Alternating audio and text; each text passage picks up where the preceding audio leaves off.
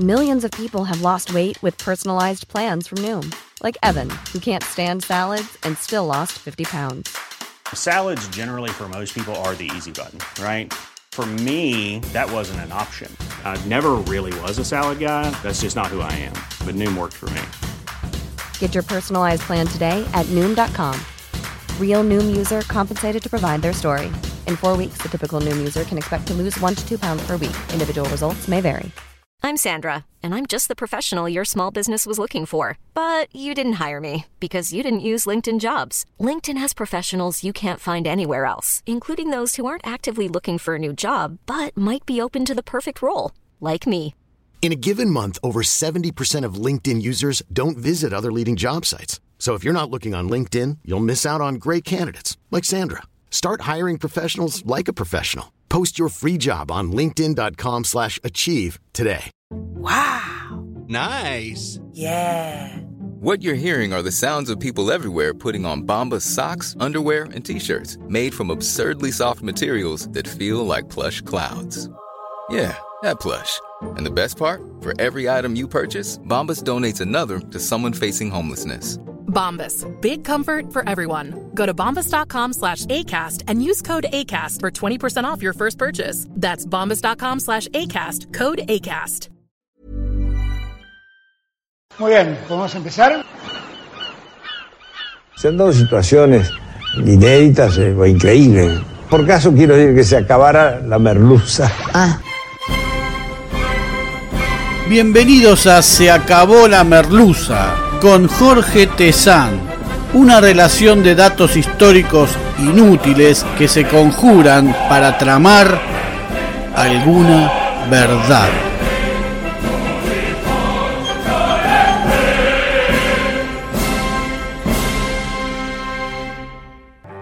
Hoy presentamos Las últimas horas de Isabel Perón. El otoño comenzaba a derramarse en Buenos Aires. Las calles aún empedradas, los barrios aún barrios, el territorio patrio de la niñez, los guardapolvos que conservaban el molesto apresto de fábrica, los útiles nuevos y el olor de las hojas Rivadavia aún sin escribir, porque entonces las clases empezaban el 15 de marzo y aún así aprendíamos. No estoy recurriendo a ningún texto para contar esto. Es sólo el recuerdo de aquellas brisas de la infancia. Aquel año se vivía distinto, la sensación de que todo estaba mal, de que todo se venía abajo, de un hastío social, un no damos más y que todo estaba cada vez peor. La gente se indignaba un poco por la altísima inflación, pero por sobre todo por los llamados atentados una espiral de violencia que parecía no tener fin, un estallido en medio de la noche, perros que ladraban, una sirena, el preguntar al otro día si había pasado algo, el teléfono descompuesto que deformaba todo en pocas cuadras, en un mundo de teléfonos reales siempre descompuestos. Los pasos a nivel de los barrios de Flores, Floresta, Villaluro, junto a las vías del ferrocarril Sarmiento y calculo que en otros lugares, amanecían cadáveres envueltos en banderas con consignas férreas. Dieciséis muertos se contaron el lunes 20 de marzo de 1976 y se daba el caso del cuidado hacia el otro, hacia el semejante, de los transeúntes que hacían algún hallazgo macabro y sabedores de que pasarían niños por allí, volvían por sobre sus pasos y anunciaban a los mayores que se aproximaban, con un código que todos sabíamos. Hubo un accidente, vayan por el otro paso a nivel, que este está cortado. Aquel 20 de marzo, en una cancha con varios centímetros de nieve sobre su superficie, la selección argentina jugaba contra la Unión Soviética en Kiev como parte de una gira bastante extensa. La espectacular actuación del arquero de Boca, Hugo Orlando Gatti, hizo que los rusos no pudieran hacerle goles y sostener la ventaja que Mario Kempes había logrado para el combinado argentino. En ese partido debutó Pasarela en el combinado nacional y entró por Bocini en el segundo tiempo. La situación del país venía escalando para mal y se sentía que todo era incontrolable y todo terminaría mal. El gabinete nacional se sucedía entre permanentes renuncias, crisis acusaciones y asunciones. Muchos de los nuevos ministros y funcionarios de rangos menores recién conocían a la presidenta de la nación en el acto de jura. La situación acentuaba la percepción de debilidad del gobierno. Meses atrás, la presidenta de la nación, María Estela Martínez de Perón, viuda del líder del movimiento, había dictado un decreto de lucha contra los grupos armados que actuaban en el país. La cercanía de Isabel con Perón, su debilidad institucional y la inconveniencia política de decisiones de este tipo llevó a que se le inventaran a la mandataria periodos de licencia por enfermedad que se alternaron con una internación por causas vesiculares, tal vez para evitar que su firma figurara en ciertas normas. Salvo el primer decreto que se refería exclusivamente a la provincia de Tucumán, todos los demás no fueron firmados por Isabel. Allí, en el primero, se utiliza la reconocida frase que entonces fue estudiada y vuelta a redactar varias veces. Neutralizar y o aniquilar el accionar de elementos subversivos. Dice el texto del decreto que fue luego tergiversado por los militares y por los grupos armados que les respondían como si esta frase los habilitara a aniquilar ya no el accionar, como decía el texto, sino directamente a los elementos subversivos y les diera derecho hasta a cargarse un gobierno democrático. Y tal cual aún hoy entienden algunos autoritarios de siempre. O tal vez el quiebre de la salud de Isabel era cierto, sus cuadros de insomnio, disturbios gastrointestinales, cansancio y recurrentes depresiones, ya que dada la soledad en la que gobernaba, nadie la hubiera cuidado para permitir que ella misma se enterrara por sus propios medios. Los frecuentes problemas de salud de la presidenta, o los mentados problemas de salud de la presidenta y su frecuencia llevaron a los gobernadores a reclamar un comicio, unas elecciones, para elegir un vicepresidente capaz de hacerse cargo de lo que vendría.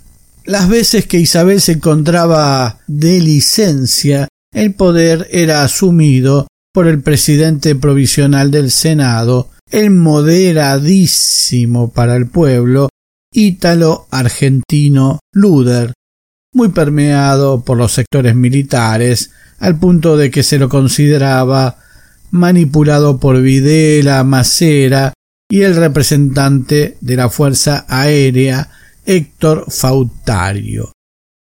La conmoción y el repudio al ataque montonero a los cuarteles del Regimiento de Infantería de Monte 29 en Formosa, que incluyó el secuestro de un avión Boeing de Aerolíneas Argentinas y su abandono en un campo de Rafaela, fue el pretexto para dictar tres decretos más el 2770-75, el 2771-75 y el 2772-75. El primero crea un Consejo de Seguridad encabezado por el presidente, los ministros y los tres jefes de las Fuerzas Armadas y estableció que el Consejo de Defensa, presidido por el ministro del área e integrado por los tres jefes militares, sea el encargado de la lucha contra la subversión y de conducir las Fuerzas Armadas y de seguridad. El segundo decreto establece que los gobernadores firmarán convenios con el Ministerio del Interior para que las policías y el servicio penitenciario de cada provincia quedaran bajo la autoridad del Consejo de Seguridad. Y el tercer decreto extendía la famosa disposición de neutralizar y o aniquilar el accionar, etc., no solo a Tucumán, sino a todo el ámbito del país. La violencia política era un tema de todos los días, más allá de la frase hecha. No solo combatían los montoneros, el ERP y algún que otro grupo ya bastante menguados, sino también los nuevos que había parido la derecha, como la AAA de López Rega y otros grupos irregulares de las Fuerzas Armadas. Antes del parripollo, de la cancha de pádel, del maxi kiosco, del videoclub o el tenedor libre, la cosa pasaba por fundar un movimiento guerrillero capaz de ir por los que ya actuaban. Al intento de toma del regimiento en Formosa se le sumó el asesinato del general Cáceres Monier, ex jefe de policía, y su esposa, por parte de montoneros. Los montoneros, al mando de Rodolfo Galimberti, atacan de nuevo el 17 de diciembre de 1975 y asesinan al intendente de San Martín, Alberto Manuel Campos, un histórico del movimiento que llegó a ser el primer delegado personal de Perón en el exilio.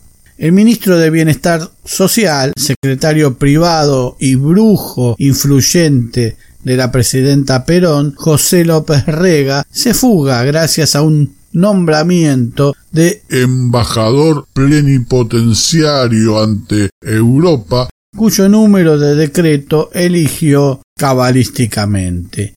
Y la AAA que comandaba es desarmada, o al menos casi desarticulada, en una escena cinematográfica en la Quinta de Olivos a cargo del jefe del regimiento de granaderos. Si bien Perón había echado a los montoneros de la plaza el primero de mayo del 74, y hoy resulta que algunos imberbes pretenden tener más méritos que los durante 20 años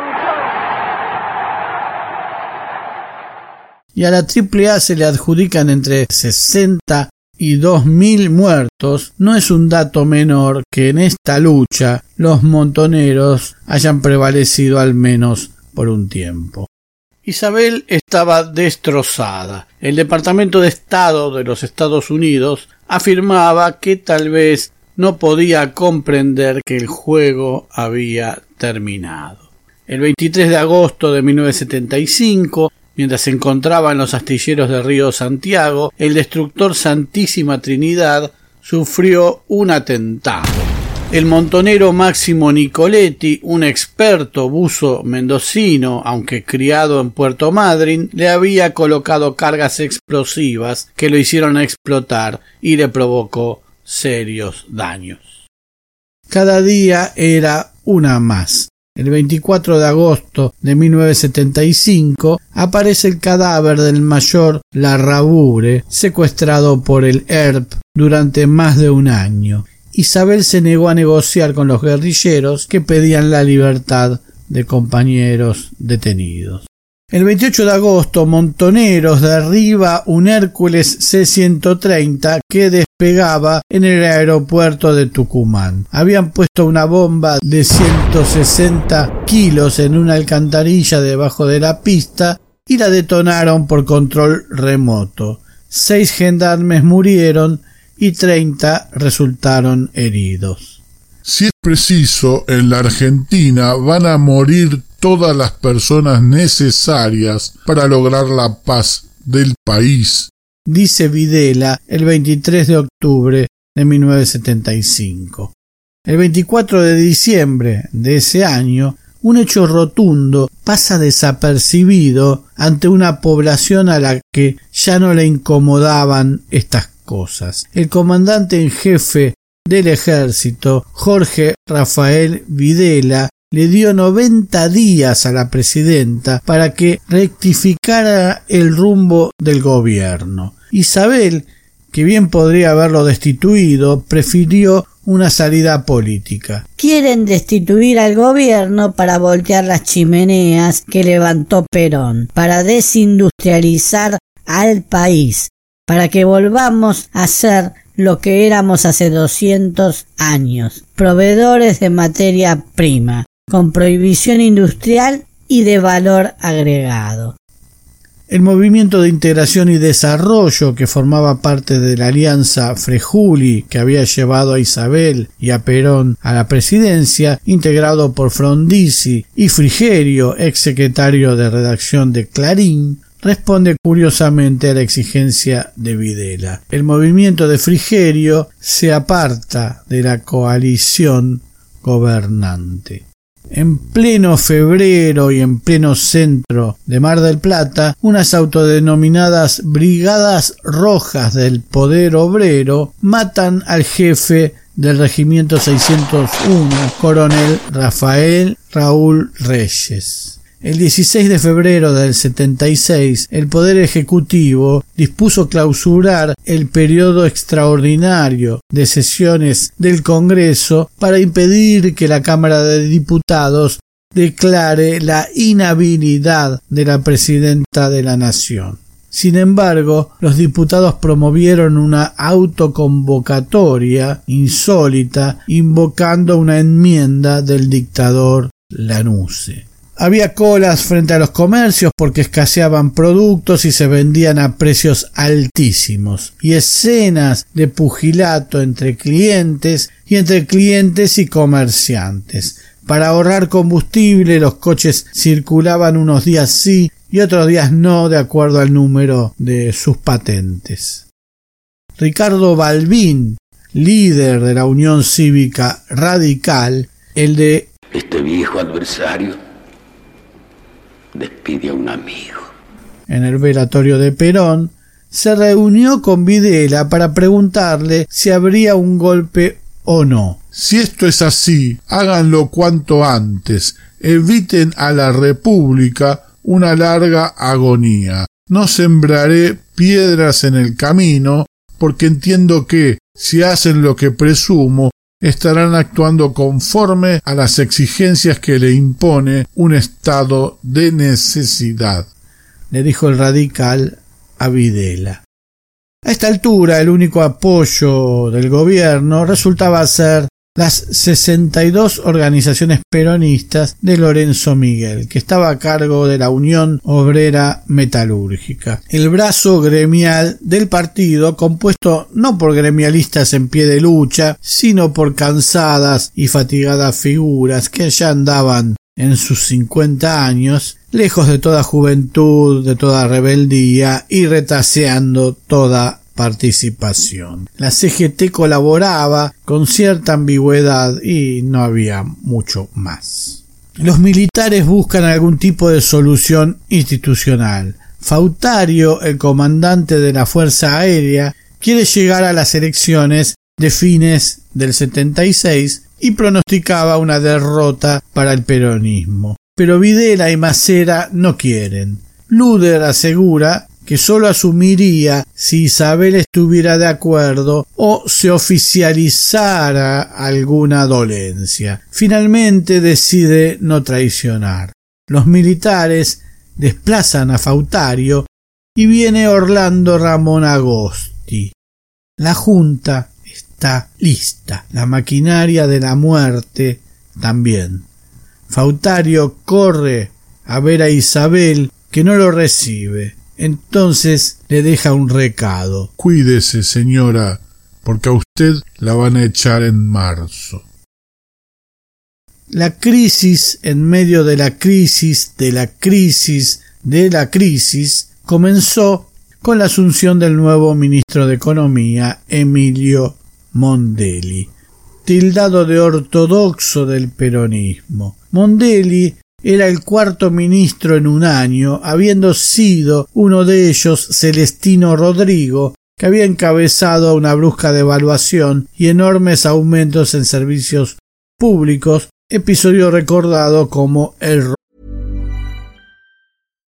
One size fits all seems like a good idea for clothes until you try them on. Same goes for healthcare. That's why United Healthcare offers flexible, budget friendly coverage for medical, vision, dental, and more. Learn more at uh1.com. Millions of people have lost weight with personalized plans from Noom, like Evan, who can't stand salads and still lost 50 pounds. Salads, generally, for most people, are the easy button, right? For me, that wasn't an option. I never really was a salad guy. That's just not who I am. But Noom worked for me. Get your personalized plan today at Noom.com. Real Noom user compensated to provide their story. In four weeks, the typical Noom user can expect to lose one to two pounds per week. Individual results may vary.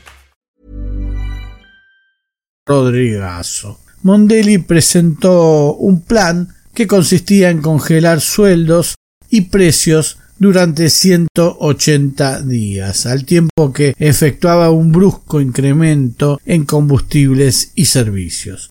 Las 62 organizaciones, a esta altura el último apoyo del gobierno, aceptó las ideas de Mondelli, pero la CGT y otros sectores las rechazaron de plano. La inflación de febrero había llegado al 19 ciento. Imagínense lo que hubiera sido para los que hoy se arrancan los pelos por las cifras actuales.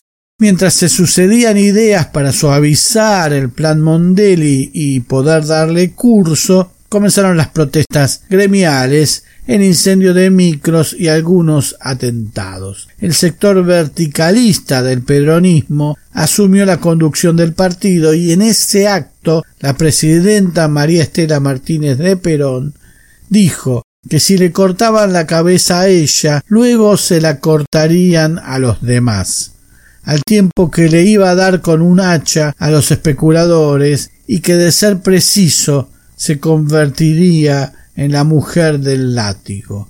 Precisamente estos sectores verticalistas, a esta altura cada uno interpretaba cada palabra como quería, comenzaron a reclamar la intervención de la provincia de Buenos Aires al sostener que de allí provenía la máxima oposición al plan Mondelli y de hecho desde la provincia y su gobernador Calabró venían muchos de los palos en la rueda hacia el gobierno y parte de la colaboración con los militares.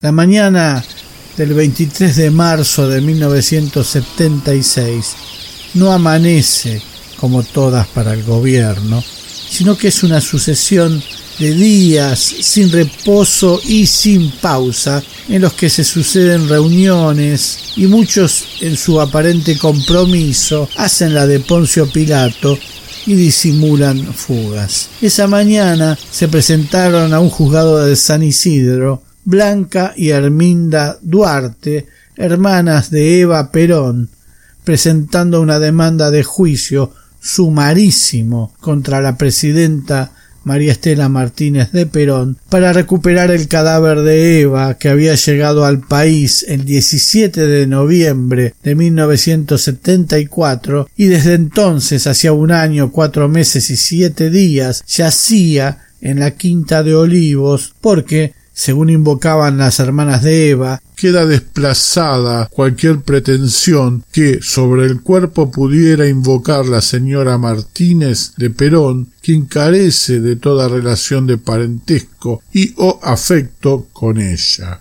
El día anterior, el Banco Central había anunciado el lanzamiento de nuevos billetes de cinco mil y diez mil pesos nuevos.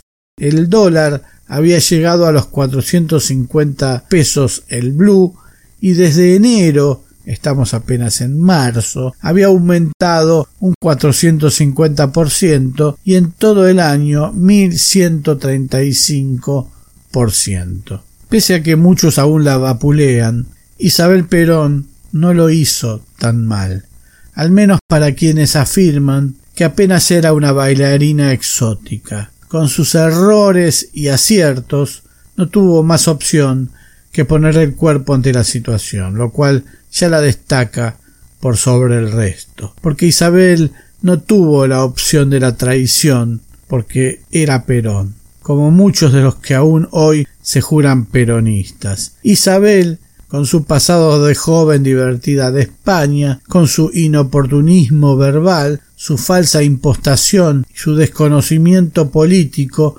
soportó la cárcel sin que mediara sentencia judicial alguna, en silencio y con dignidad. Incluso se les plantó a los ingleses que sabotearon las conversaciones sobre Malvinas iniciadas en 1974 cuando tuvieron indicios de que en la zona había petróleo. Fue llamativamente enérgica en el aspecto diplomático, al menos mucho más que sus sucesores, y llegó a impedir que un barco inglés se aproximara a las islas y se le disparó para disuadir su acción. La tarde comienza a caer sobre Buenos Aires. Las sombras alargan el otoño el entonces diario más leído, el vespertino La Razón, lanza su sexta edición, la más esperada porque era el último diario hasta la mañana siguiente. Todo lo ancho del enorme diario tiene un título. Es inminente el final, dice la primera línea. Todo está dicho, dice debajo. Las reuniones se suceden en Casa Rosada, donde algunas despedidas circunstanciales resultan definitivas. El secretario general de la CGT, Casildo Herrera, junto a José Rodríguez de Esmata y Ramón Elorza de Gastronómicos, aparecen en Montevideo con una extrañísima explicación sobre su presencia allí. Me borré. A las 23.10 termina el partido entre River y Portuguesa Fútbol Club de Venezuela por la Copa Libertadores. Ganó River por 2 a 1 con dos goles de la Pepona Rinaldi. Isabel se sienta en su sillón y espera. Cada paso en el pasillo es una zozobra.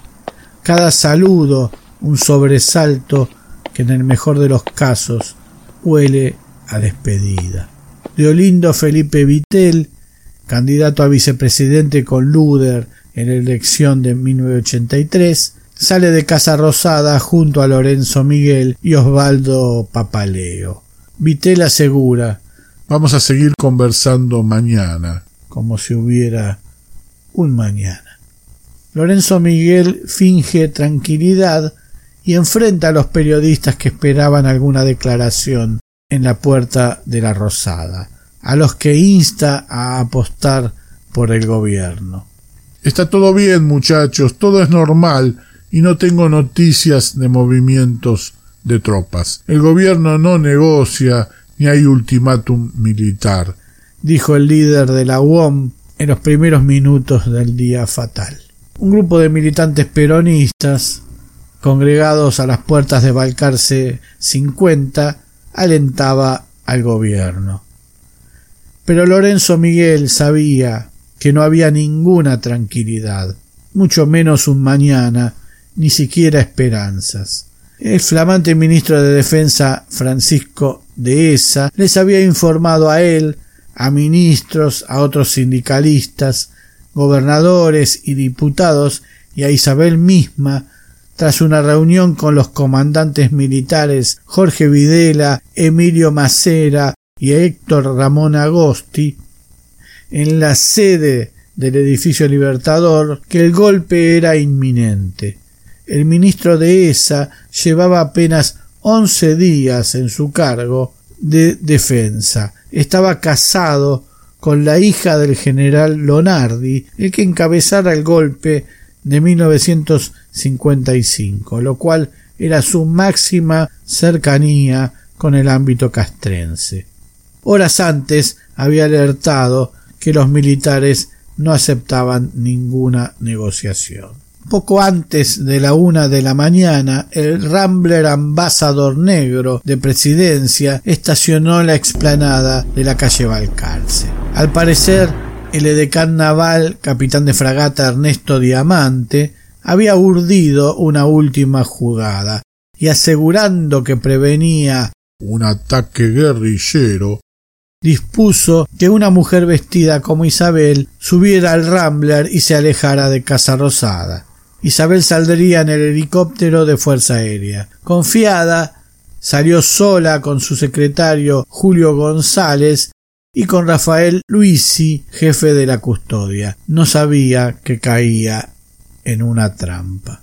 De esa manera, el edecán Diamante lograba sacarla de la Casa Rosada, donde el presidente, cualquiera que sea, es custodiado por el regimiento de granaderos a caballo, que ya había tenido intervención en el golpe de 1955 para defender al presidente y porque el jefe del regimiento de San Martín, Jorge Sosa Molina, había advertido que no permitiría que Isabel fuera detenida en la Casa Rosada, pero además era descendiente de José Humberto Sosa Molina, ministro de Defensa de Perón durante su primera presidencia y miembro como Perón del grupo de oficiales unidos Go.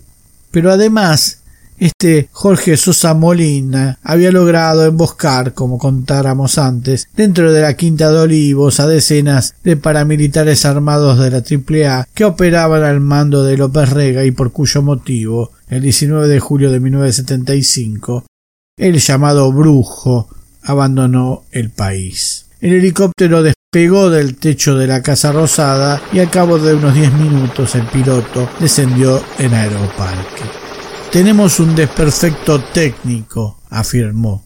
Isabel Perón y sus acompañantes fueron dirigidos a la oficina del jefe de la base aérea. El lugar se convirtió en una trampa. Un oficial con uniforme de combate se abalanzó sobre el jefe de la custodia, Rafael Luisi, y el secretario presidencial, Julio González.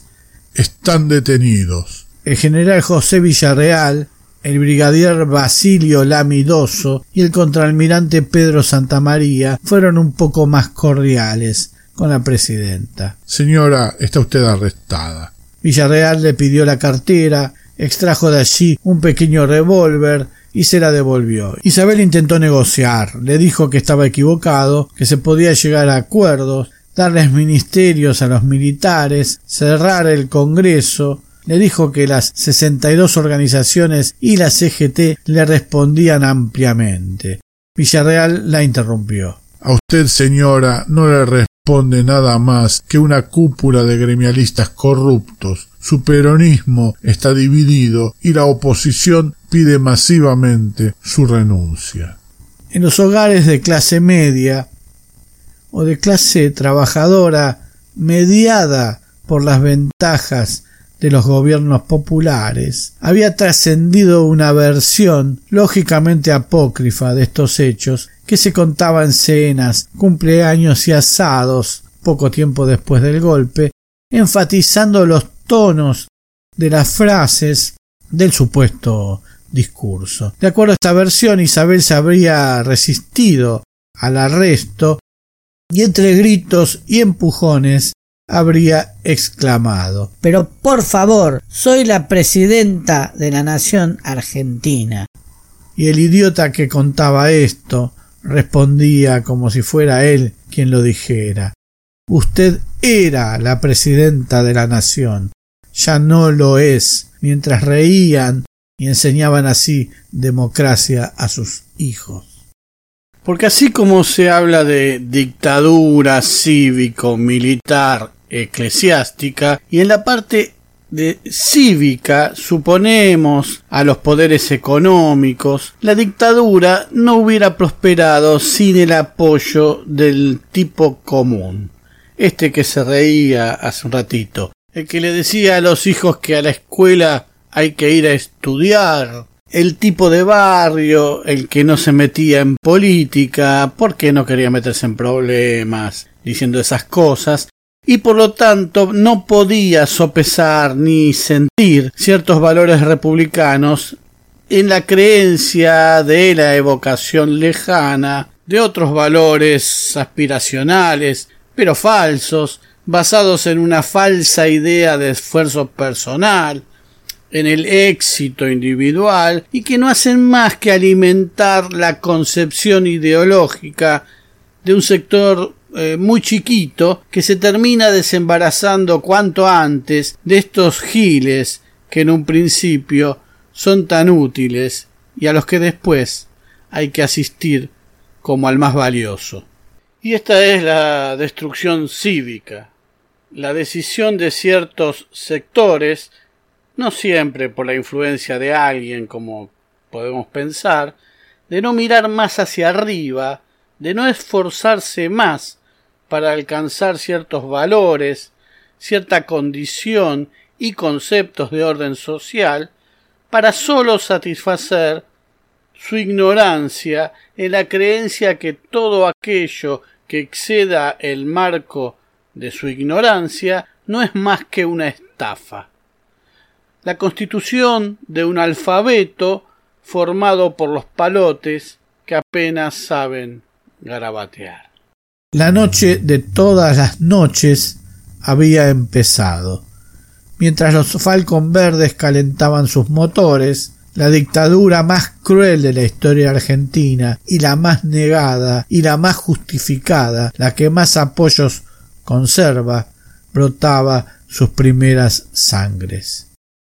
Ese día no hubo escuela, el mundo de la infancia por entonces, ni guardapolvos nuevos, con olor a presto, ni el otoño que empezaba, ni dibujitos de hojas secas, ni la niñez.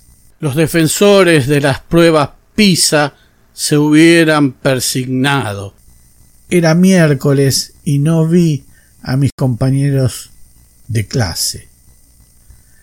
Cuando desperté era cerca del mediodía. Alarmado, corrí a la cocina. Mamá, nos quedamos dormidos, teníamos que ir a la escuela. Hoy no hay clases, mi amor, mirá, dijo mi madre y de frente a la cocina, señalando con la cabeza el diario Clarín que nunca comprábamos, apoyado sobre la silla de cuerina anaranjada, la foto del helicóptero y la gente en la plaza, y el título Nuevo Gobierno. El diario Clarín, que por esos años fue superando en ventas de a poco a la razón. Terminaron asociándose con la nación en papel prensa y la razón terminó siendo un diario gratis de Clarín. Este Clarín, que al día siguiente del golpe saldría con uno de sus títulos más emblemáticos. Total normalidad. Se acabó la merluza.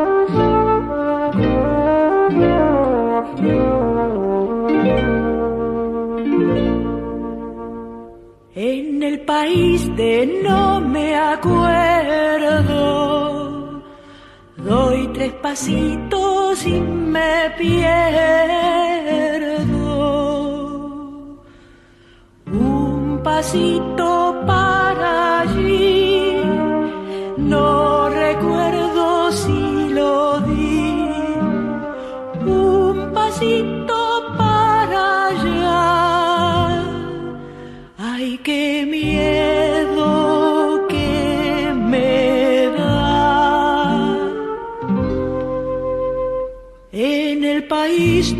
no me acuerdo. Doy tres pasitos y me pierdo. Un pasito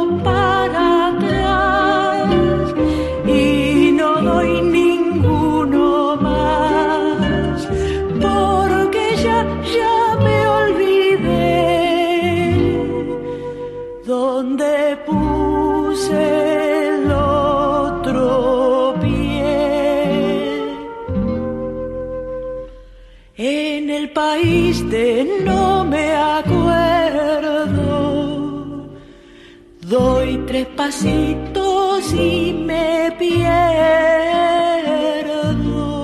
Muy pronto nuevos capítulos de Se acabó la merluza. Se acabó la merluza es idea, redacción, recopilación y hace lo que puede Jorge Tezán. Muchas gracias.